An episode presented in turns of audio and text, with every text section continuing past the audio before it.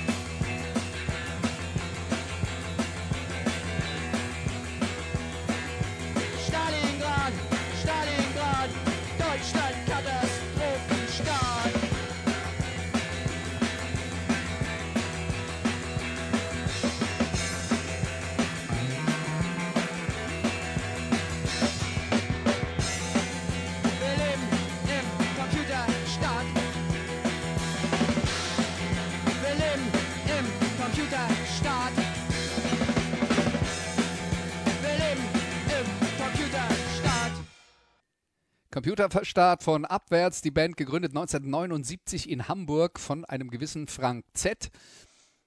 Mittlerweile mehrfach aufgelöst, immer wieder auch zusammengekommen und äh, bis heute in irgendeiner Form äh, aktiv. Aktuell mit Rodrigo González von den Ärzten am Bass. Vorher war auch mal Mark Chung von den einstürzenden Neubauten am Bass. Also das war schon eine Band, die rund um Frank Z sehr viele unterschiedliche Musiker ähm, um sich geschart hat, auch weil sich die Musik der Band äh, relativ deutlich verändert hat im Lauf der Jahre. Aber das erste Album Amok Koma damals auf dem auf dem Neue Deutsche Welle Label Zickzack erschienen, mit 24.000 verkauften LPs, die erfolgreichste Platte für das Label Zickzack überhaupt in seiner Geschichte und 24.000 verkaufte LPs, das wäre heute ein unglaublicher Riesenerfolg. Damals war es für eine kleine deutsche Avantgarde-Band schon verdammt gut.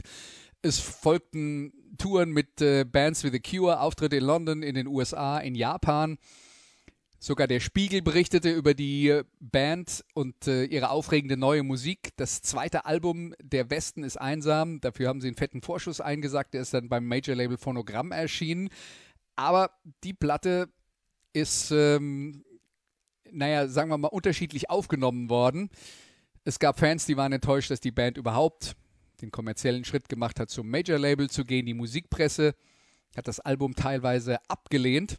Auch ganz interessant, wer sich da so alles zu Wort gemeldet hat. Der ehemalige FAZ-Journalist und spätere Springer-Chef Matthias Döpfner hat zum Beispiel eine Kritik geschrieben über das Album. Ähm, der Westen ist einsam von Abwärts und äh, sein Fazit lautete, das zweite Album wurde zu einem traurigen Dokument musikalischer Einfallslosigkeit mit schleppendem, mit schleppender Hauruck-Rhythmik, einem düster untergekühlten Sprechgesang und monotonen Synthesizer-Riffs dokumentierte die Gruppe weder stilistische Eigenständigkeit noch gelang es ihr, durch passable spieltechnische Leistungen zu überzeugen. Soweit also Matthias Döpfner zur Band Abwärts.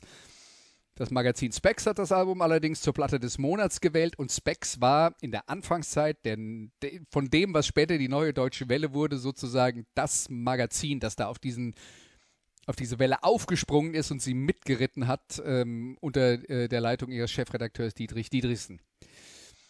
Ja, der Stil der zweiten Platte, das war dann eher Post-Punk aller Killing Joke und Post-Punk wird sicher irgendwann mal noch ein Thema sein bei unserer äh, unendlichen Geschichte des Punkrock, dann äh, werden wir auch darüber mal reden müssen. Abwärts, wie gesagt, gibt es bis heute. Inzwischen sind sie eine gute deutsche Punkband, die natürlich nach 40 Jahren nicht mehr zur Speerspitze der Avantgarde gehört und das auch nicht mehr versucht. Und das gilt im Übrigen auch für die größten Avantgardisten von damals, nämlich die einstürzenden Neubauten. Hier sind sie aus ihrer Anfangsphase mit Yu Ging, Fütter mein Ego.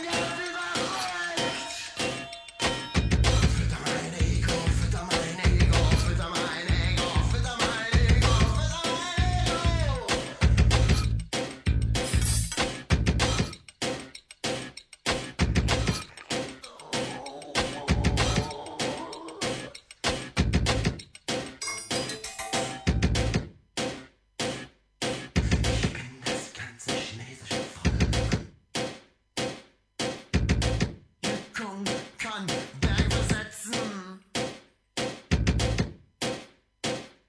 Alles ist wichtig. Wovon reden wir die ganze Zeit? Sie. Psst.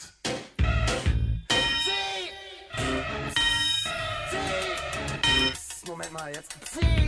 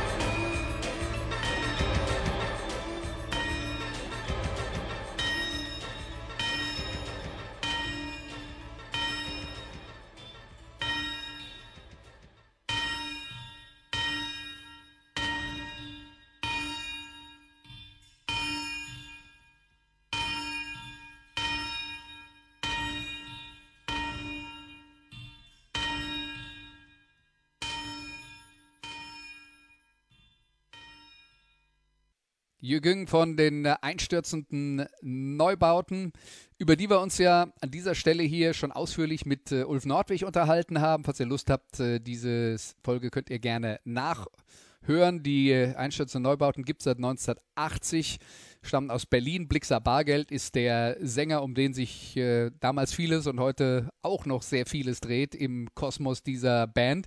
In ihrer Anfangsphase haben sie Konzerte unter Autobahnbrücken gegeben, Instrumente aus Schrott zusammengebaut. Die Musik in Anführungszeichen war abstrakt und unmelodisch. Man hat also die Hörgewohnheiten der Menschen auf äh, die Probe gestellt. Das Stück, was wir jetzt gehört haben, ist schon nicht mehr ganz aus der absoluten Anfangszeit. Das Album Kollaps ist da erheblich schwerer anzuhören. Das hier ist jetzt äh, gewesen vom äh, Album Halber Mensch von 1985. Das war jetzt schon äh, die ziemlich gezähmte Version, die dann aber Einfluss auf andere Bands hatte, nicht zuletzt auf äh, Depeche Mode, die äh, einige der Elemente der einstürzenden Neubauten gerade äh, das Experimentieren mit äh, Stahlinstrumenten in ihren Sound eingebaut haben. Ja, die einstürzenden Neubauten sind heute eine Kulturinstitution. Die Ecken und Kanten sind weitgehend abgeschliffen, zumindest äh, musikalisch. Und ja, heute tritt man halt in der Elbphilharmonie auf und nicht an der Straßenkreuzung. So verändert sich die Welt. Und jetzt haben wir über Norddeutschland geredet, über Hamburg und über Berlin. Und da gab es natürlich viele neue Bands, aber man muss sagen, das Epizentrum dieser äh, Entwicklung Neue Deutsche Welle in der Anfangszeit, das war eigentlich Düsseldorf. Und da gab es auch ganz viele unterschiedliche Bands, zum Beispiel eine, die deutlich konventionellere Rockmusik gemacht hat als die Einstürzenden Neubauten, nämlich die Fehlfarben. Hier sind sie mit Gott sei Dank nicht in England. Gott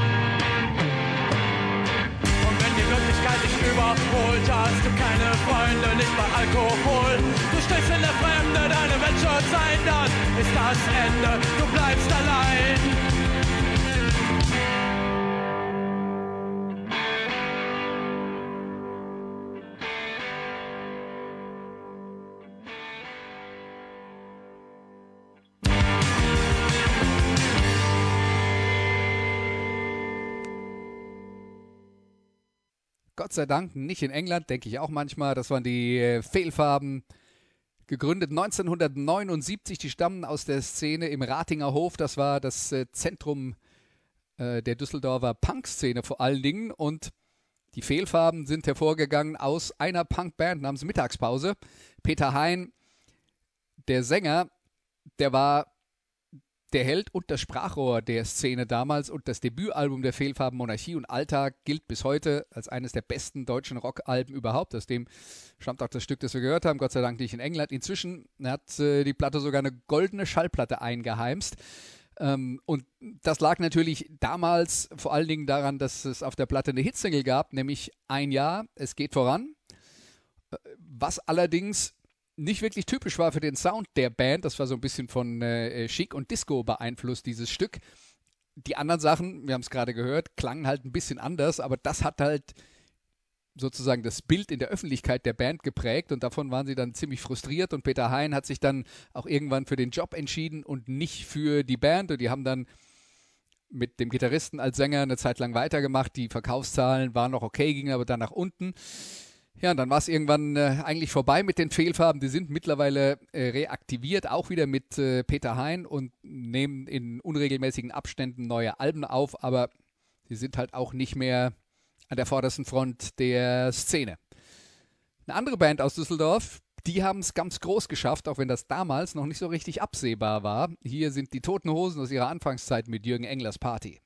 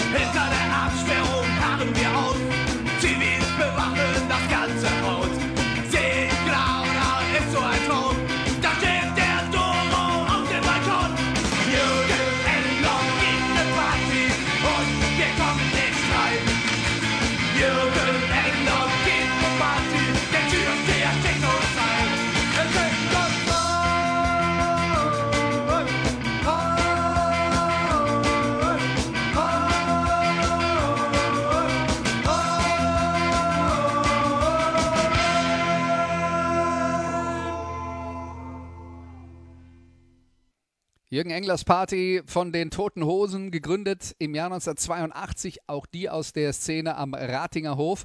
Das war eine Punkband, ist aus einer anderen Punkband hervorgegangen, die hieß ZK. Und die Toten Hosen, von Anfang an eine Band, die äh, vor allen Dingen für Texte mit viel Humor stand und der Song Jürgen Englers Party, deswegen habe ich ihn ausgesucht, der befasste, befasst sich inhaltlich mit der damaligen neuen deutschen Welle-Szene äh, und auch mit der Düsseldorfer Szene. Jürgen Engler war damals ein größerer Name als äh, äh, der, der der Toten Hosen, äh, die ja inzwischen zur erfolgreichsten deutschen äh, Punkband aller Zeiten wurden und Sänger Campino ist ja inzwischen sowas wie der Jürgen Klopp des Punkrock, der Typ, den irgendwie jeder mag und manchmal denkt, ein bisschen weniger wäre vielleicht auch mal ganz gut. Und dann haben sie halt auch so Sachen gemacht wie Tage wie dieser, ihr größter Hit, ist halt CDU-Rockkleider, muss man sagen. Und das trifft nicht für alles zu, was die Toten Hosen auch heute machen. Das muss man äh, dann auch erwähnen. Aber reden wir jetzt weniger über die Toten Hosen, sondern über Jürgen Engler. Wer war das eigentlich, von dem Sie da singen? Äh, der hatte eine eigene Band namens Die Krupps und die waren musikalisch deutlich näher an den einstürzenden Neubauten als an den Toten Hosen. Hier sind die Krupps mit wahrer Arbeit, wahrer Lohn.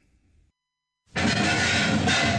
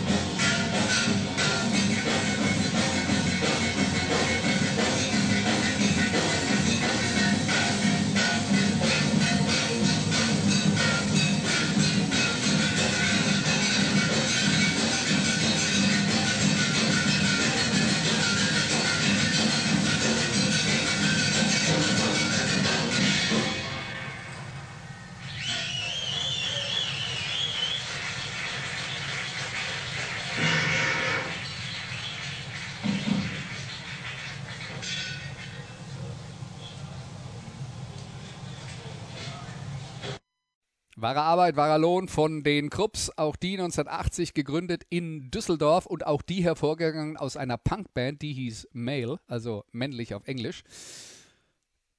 Das, was sie dann gemacht haben, hatte allerdings mit Punk im klassischen Sinne dann eher wenig zu tun, sondern eher damit, dass damals alle Grenzen offen waren und jeder konnte tun und lassen, was er äh, will und jeder hatte den Mut zu experimentieren und trotzdem gab es Leute, die das dann auf Platte gepresst haben. In diesem Fall ähm, das äh, neue deutsche Welle-Label Zickzack um den äh, Labelmacher Alfred Hilsberg. Das erste Album hieß Stahlwerk Sinfonie. Produziert wurde es von Holger Tschukai von der Band Can, über die wir auch schon eine Sendung hier an dieser Stelle gemacht haben. Also das ist die Verbindung zum Krautrock den es vorher gab, aber eben auch zur Avantgarde-Szene in äh, Deutschland. Und äh, ja, auf diesem Album Stahlwerk Symphonie haben die Krupps reguläre Instrumente der Rockmusik kombiniert mit Bohrmaschine und Hammer. Also sind so ein bisschen in die Richtung der einstürzenden Neubauten gegangen, hatten dann auch Einfluss auf die spätere Electronic Body Music. Die Krupps selber haben sich im Lauf ihrer Karriere auch noch deutlich verändert. Auch die sind bis heute aktiv. Zwischenzeitlich haben sie mal eine Mixtur aus Electronic Body Music und Heavy Metal gemacht. Ähm, und äh, Jürgen Engler hat damals zum Beispiel den Gitarristen Lee Alters der Thrash-Band Heathen engagiert. Der hat dann auf ein oder zwei Alben von äh, den Krupps mitgespielt, war auch äh, teilweise festes Bandmitglied Mitte der 90er Jahre. Da hatten sie also quasi ein zweites Leben und äh, hatten dann auf einmal auch Fans in der Metal-Szene.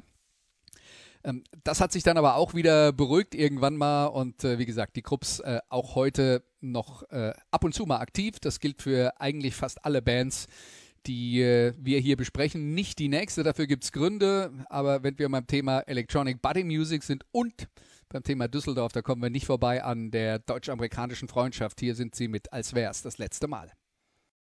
Liebling.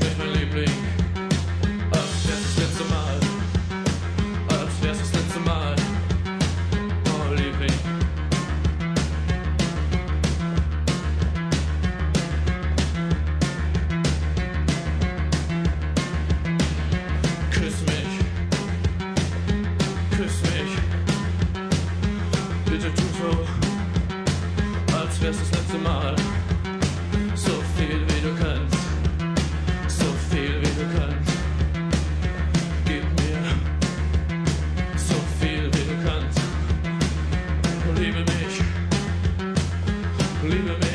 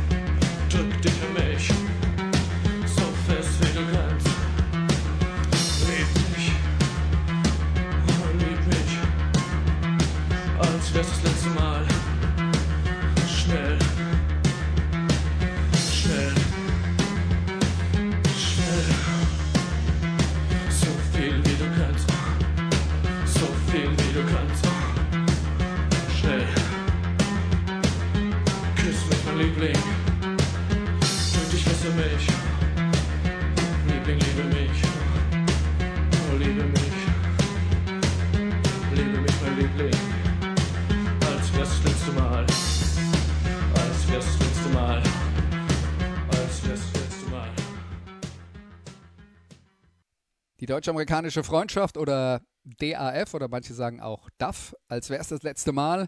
Gegründet 1978 von Robert Görl und äh, Gabi Delgado Lopez, also auch aus Düsseldorf, wie schon erwähnt. Die haben erstmal zwei Alben gemacht. Das erste war ein Instrumentalalbum namens Ein Produkt der deutsch-amerikanischen Freundschaft. Da war Gabi Delgado Lopez äh, zwischenzeitlich gar nicht mit dabei. Und äh, dann auch noch das Album Die Kleinen und die Bösen. Da ging es dann so in die Richtung von dem, was DAF mal werden sollte. Und dann kam das dritte Album Alles ist gut. Und das ist schon beim Major Label erschienen, bei Virgin Records. Und das war der Durchbruch rund um den Hit der Mussolini. Die Reduktion auf den tanzbaren Kern der Musik, äh, das Konzept der elektronischen Musik weiter vorangetrieben. Wie gesagt, Electronic Body Music. Den Begriff gab es damals noch nicht, aber da waren äh, DAF definitiv äh, Pioniere. Und die haben diese Formel auf Alles ist gut, ihrem dritten Album verwendet und auch noch auf äh, zwei weiteren Alben. Dann war erstmal Schluss. Girl und Delgado Lopez äh, haben sich dann getrennt. Auch da gab es diverse Reunions. Es wird keine weiteren mehr geben, weil Gabi Delgado Lopez äh, leider im März 2020 äh, in Portugal verstorben ist. Jetzt gehen wir zurück nach Hamburg für unsere letzte Band. Und die heißt Palais Schaumburg. Hier sind sie mit Wir bauen eine neue Stadt.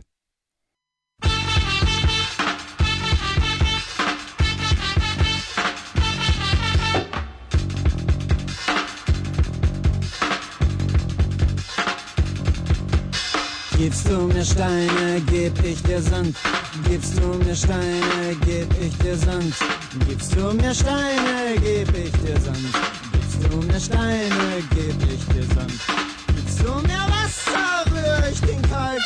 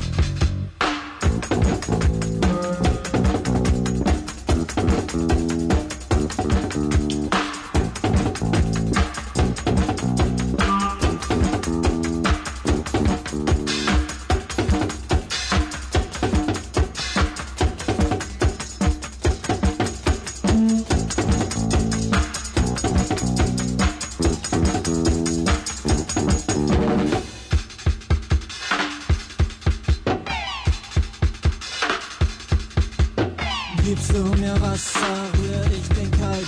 Gibst du mir Wasser, rühr ich den Kalk. Schau ich dich an.